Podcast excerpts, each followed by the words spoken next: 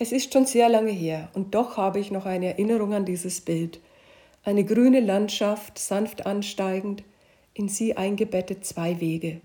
Der eine links im Bild ist eher eine Straße, breit und ohne Hindernisse geht es bergan. Die Straße ist gesäumt von einem Rummelplatz, einem Gasthof, einem Theater, einem Spielcasino. Gut gekleidete Menschen sind unterwegs, flanieren, verlustieren sich. Am Ende der Straße eine Stadt, die in hellen Flammen steht. Der Eingang zu dieser Straße ist ein breites Tor, das eine Mauer durchbricht. In der Nähe, nicht weit von diesem Tor entfernt, ein zweiter Durchgang, eher eng und niedrig. Jenseits der Mauer beginnt ein schmaler Weg. Gleich zu Beginn steht da ein Kreuz mit dem Gekreuzigten. Aus dem Felsen darunter fließt Wasser, der Weg schlängelt sich nach oben, er hat Stufen, schmale Dritte. Am Wegesrand stehen eine Kirche, eine Kinderrettungsanstalt und ein Diakonissenhaus. In weiter Ferne, seitlich davon noch ein Regenbogen, das himmlische Jerusalem, entrückt über allem schwebend. Es war damals in einer Kinderstunde einer freikirchlichen Unterweisung, als ich dieses Bild das erste Mal sah. Eine Diakonisse zeigte es uns, das Bild vom breiten und vom schmalen Weg. Es war im Pietismus des 19. Jahrhunderts und bis weit hinein ins 20. Jahrhundert weit verbreitet. Die Botschaft klar, entscheide dich, es gibt den Weg, der letztendlich ins Verderben führt und den Weg, der in die ewige Seligkeit führt hell und dunkel, weiß und schwarz, richtig und falsch. Jesus hatte in der Bergpredigt dieses Bildwort vom schmalen und vom breiten Weg gepredigt. Er stellte seine Zuhörenden vor eine Alternative. Weit ist das Tor und breit der Weg, der ins Verderben führt, schmal ist der Weg, der ins Leben führt. Typisch Jesus, diese Radikalität.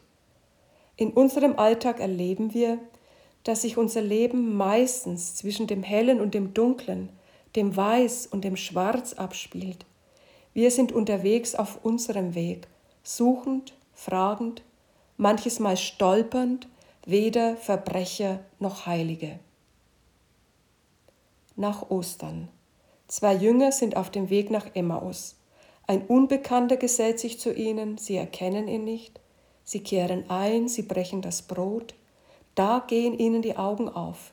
Er ist es, Jesus, ihr Meister. Kein Vorwurf von ihm, dass sie vom schmalen Weg abgekommen sind.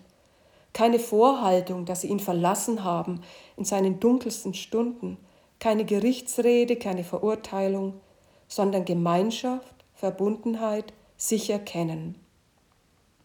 Und sie sagen zueinander, Brannte nicht unser Herz, als er unterwegs mit uns redete, als er uns die Schriften aufschloss?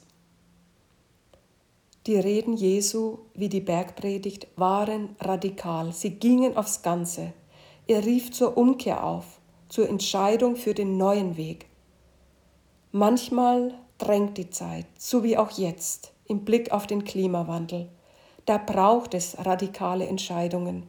Nur wie der Weg zu finden ist, der Weg fürs Leben und gegen die Zerstörung unserer Lebensgrundlagen, ein Weg, der von möglichst vielen mitgetragen wird, das ist herausfordernd für uns alle.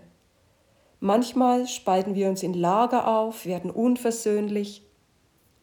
Auf dem Andachtsbild gibt es zwei Brücken, doch eine Verbindung, um von einer Seite auf die andere zu wechseln. Es braucht die Brücken, um aufeinander zuzugehen, um gemeinsam nach Wegen zu suchen, zum Wohlergehen unserer Erde, zum Wohlergehen für alle. Auch wenn mir in der Zwischenzeit die Bildsprache des Bildes vom breiten und schmalen Weg sehr fremd geworden ist, das nehme ich mit. Es braucht manchmal radikale Entscheidungen, damit es gut kommt. Sie hörten Gedanken von Brigitte Fuchs. Ich bin als Pfarrerin tätig zurzeit in den Kirchgemeinden Bern, Paulus und Biel.